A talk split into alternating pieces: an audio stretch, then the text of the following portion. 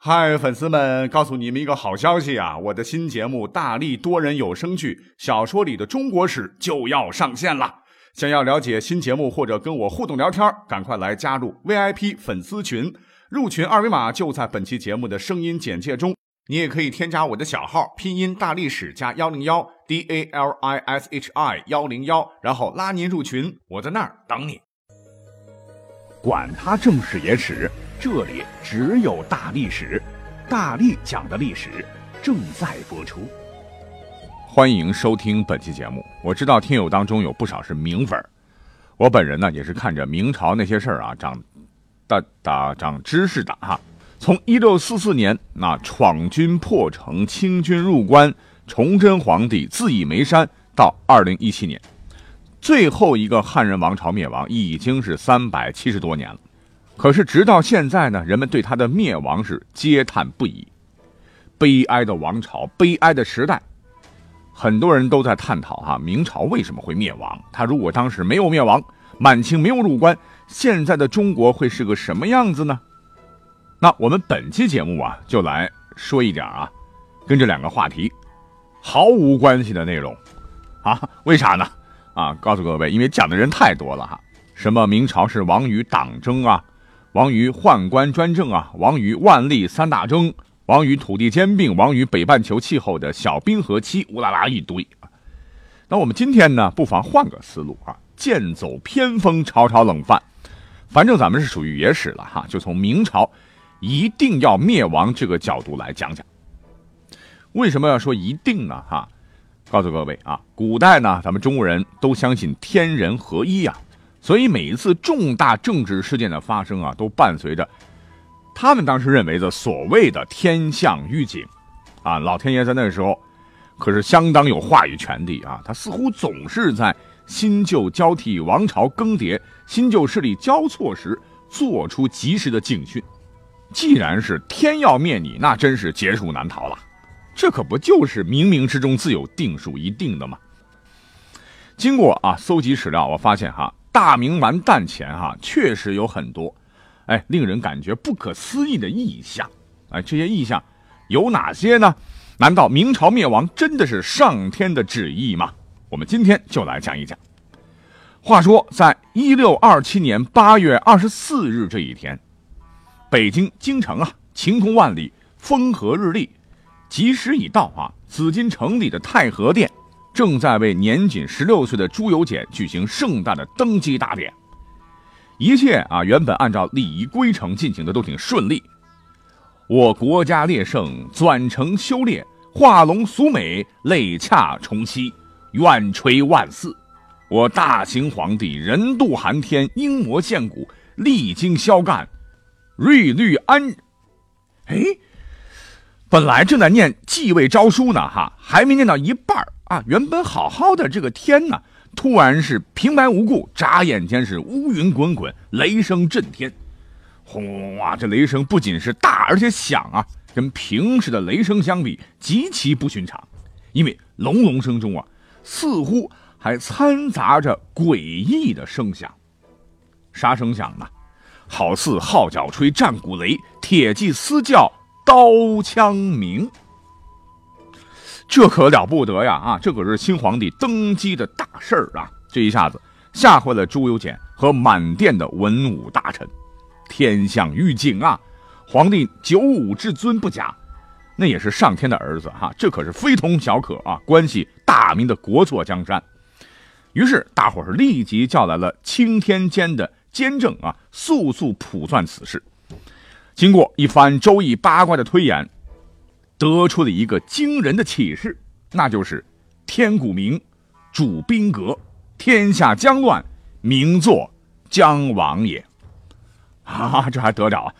赶紧赶紧把仪式搞完哈！这个消息立刻封杀，不得外传啊！直到清朝，那这个晴空鸣金鼓的事件才被后人所知。可是谁能想到，十七年后的一六四四年三月十九日那一天。闯王李自成攻陷了北京，才三十多岁的崇祯皇帝朱由检呐，是身穿白衣，长发披散，右脚光着，踉踉跄跄的来到了万岁山，用颤抖的手解下衣带，在一棵枯树的树枝自缢而死。万岁山就是眉山。文死谏，武死战，国君死社稷啊，让大明是一去不返。那我们再来回头看看哈，崇祯登基后，大明王朝东北部啊有满清的八旗铁骑激战正酣，内部呢又有势如燎原的李自成、张献忠等起义军战火连连，这不正印证了当年天顾明主兵戈，天下将乱，名作将亡的预言吗？不过哈，崇祯皇帝。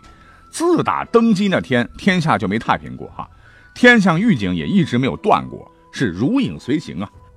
比如说，在崇祯十六年（公元一六四三年）啊，那一年，李自成是攻陷了重镇承天，也就是今天湖北的钟祥，是自号奉天倡义大元帅，战事对大明是极其不利也就罢了哈。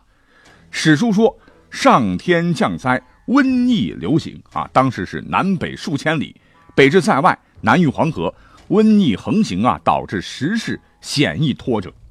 就拿京城来说啊，一下子就死掉了百分之四十的人，是十室九空啊。祸不单行啊，天津当时还爆发了严重的肺鼠疫。史书记载，自八月至今啊，当时应该是九月十五日，一二日亡者有招染西亡者，日每不下数百人，甚有全家全亡不留一人者。排门逐户，无一保全。惨惨惨呐！啊，瘟疫鼠疫也就罢了哈，山东、江苏、安徽是冬多雷震，而京城农历六月大热天是飘大雪啊，湖南、云南大旱，广东大水连连。那整个帝国别说兵祸了哈，就是自然灾害就把这个国家快整崩溃了。刚说了哈，当时的天气非常的反常啊，是。冬多雷霆，冬天打雷，六月飞雪，这不由得让我们想起了汉代那首诗啊：“上爷，山无陵，江水为竭，冬雷阵阵，夏雨雪，天地合，乃敢与君绝。”啊，我看啊，这写这首诗发毒誓的哥们儿哈，你那年终于可以离婚了啊！天象预警啊啊，到这儿还没有说完啊，那一年又是日食。又是地震，又是太白昼现，又是荧惑守心等等奇异的变相，是一件接一件。那简单要介绍一下哈，太白就是金星啊啊，昼见就是大白天金星现形了哈，很大很亮啊，就好像白天有两个太阳在一起似的。联想到刚才讲的哈，李自成这时候虽然差一步就称帝了哈，自称是奉天昌义大将军，是雄霸一方，哎，这不就是天有二日之意吗？而荧惑守心的心，是指中国传统天文学中二十八星宿中的星宿。星宿有三颗星，分别代表了皇帝、皇子和皇室中的重要成员。而惑星就是指火星啊，它总是在黄道附近移动啊。荧惑守心，简单来说呢，就是指火星在星宿内发生流的现象啊，不走了。那这在中国的占星学上被认为是最不吉祥的哈，象征着皇帝驾崩、丞相下台。当然了，古人很迷信呐，现在听起来啊都不过是正常的天文现象了哈。就拿荧惑守心来说啊，历史上查一查，所有实际发生过的荧惑守心天象共三十八次，中国史籍记载的哈荧惑守心一共是二十三次，那绝大部分当年啥事也没发生过啊，显然呢这是在鬼扯。可是，在古代科学不昌明，哈，老百姓信这个啊，所以史书上就认为这是大明将亡的预兆。这已经够倒霉催的了啊！可是这些还没讲完，当年呢，民间还发生了很多更诡异的事情啊，比如说在太原泾县有个男的叫做李良宇，忽变为女；相反的，松江翁女亦是人，忽化为男，就男变女，女变男。而在密县呢，有个妇女啊，更了不得哈，生了个旱魃，旱魃就是引起旱灾的怪物。现在看起来不就畸形儿吗？还有个记载说，河南草木有战斗人马及披甲持矛等怪状。在宣城啊，竟然出血了啊！这城墙上，京师城门有哭声，还声如女子啼，炮空鸣，鬼夜嚎。在齐州呢，有鬼是白日成阵，行墙屋上啊，揶揄居人啊，揶揄就是戏弄人的意思，呃，等等等等啊，搞得整个社会舆论是乌烟瘴气、人心惶惶啊哈。当然了，我们现代人一听也不会觉得什么可怕的哈。刚才讲到男变女、女变男这事儿还少吗？现在哈，东南亚更多呀。那生孩子畸形这这事儿也是正常的哈。那道听途说的小道消息，以讹传讹哈，母鸡下蛋，传到最后公鸡下金蛋，这也是完全可能的啊。可是当时老百姓啊，甚至是官吏都不懂啊啊，那有啥办法呢？但是更要命的是啊，同年，在湖南的袁州的铜仁交界处啊，修官道的民夫啊，竟然在泥地里掘出了一个古碑。民工们文盲不识字啊，就把这个石碑呢扛到了当时的监工那里。监工一看，那天啊，这可了不得，写的竟然是“东也流，西也流，流到东南有尽头。张也拜，李也拜，拜出一个好世界。”这这这可不行啊！立马上报啊！可是呢，上报之后啊，你也就上报了啊，这个消息就此被封锁，直到啊清朝呢才解密了相关的内容。那我们想一想哈，自古以来就出现过什么刻字的石碑啊、天象刻字的陨石等等这样的记载，从来这些记载都没断过哈。当然，我们可以排除是有人为的这个因素啊，比如说陈胜吴广两位老兄弟啊，鱼肚当中又是塞陈胜王啊，又是夜里点燃起篝火，模仿狐狸的声音叫道大楚兴啊，陈胜王什么的大搞封建迷信，那这样的事儿很多很多了啊。所以对刚才的描述，我个人觉得还是不可信的啊。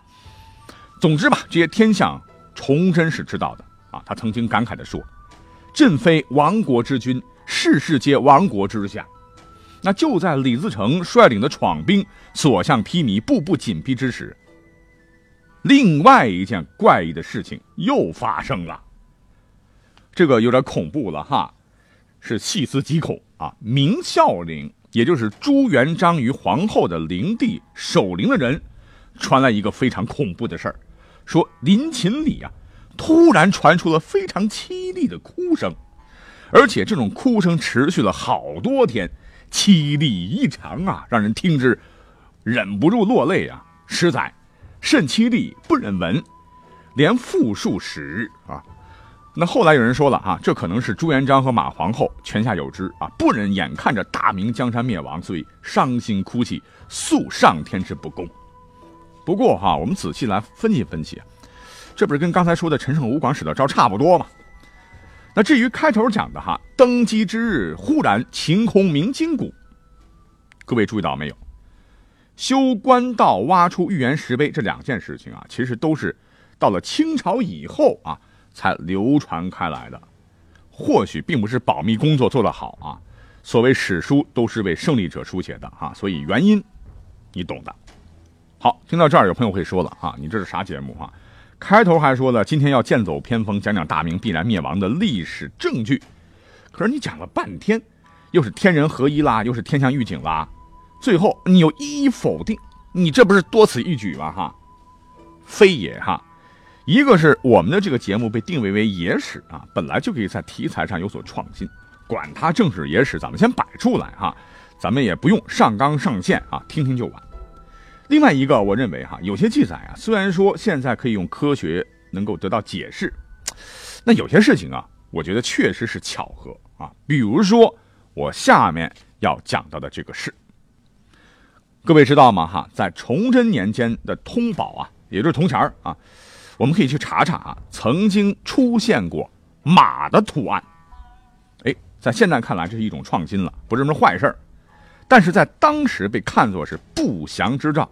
于是，一马乱天下的谶语是由坊间顿起，谣传大明王朝江山要易主。这个图案就是一匹马呀！啊，那巧合的是，不久之后，哎，真的来了一匹马哈，那就是闯王李自成啊。这个“闯”字拆开，不就是一马进门吗？那这还只是第一个巧合了哈。李自成率领农民起义军打进了朱姓明朝坐天下的北京紫禁城啊。逼得皇帝朱由检在万岁山，也就是眉山的老槐树上自缢殉国，明朝灭亡。而一马乱天下的谶语果然应验了啊！这第二个巧合。那再后来，南明政权屁股还没坐热哈，也是因马失城。清军是兵临城下时啊，南明的弘光朝的这个内阁首辅姓马，这个叫做马士英的马，竟然后来是弃城难逃，使得明朝最后一点香火也给灭了哈。这是第三个巧合。那这个铸于崇祯年间的铜钱儿哈，上面有一个马的图案啊，我在这儿可没有瞎说哈，各位可以搜一搜啊，绝对搜得出来。虽然说啊，巧合呢，它是个概率问题啊，不过啊，巧合的巧合就是必然了啊，所以今天拿出来啊，最后来讲一讲，还觉得蛮神奇的啊。所谓是造化弄人，无可奈何耳。看来明朝的灭亡，也许真的是历史的必然规律哦。好，感谢收听本期节目，我们下期再会。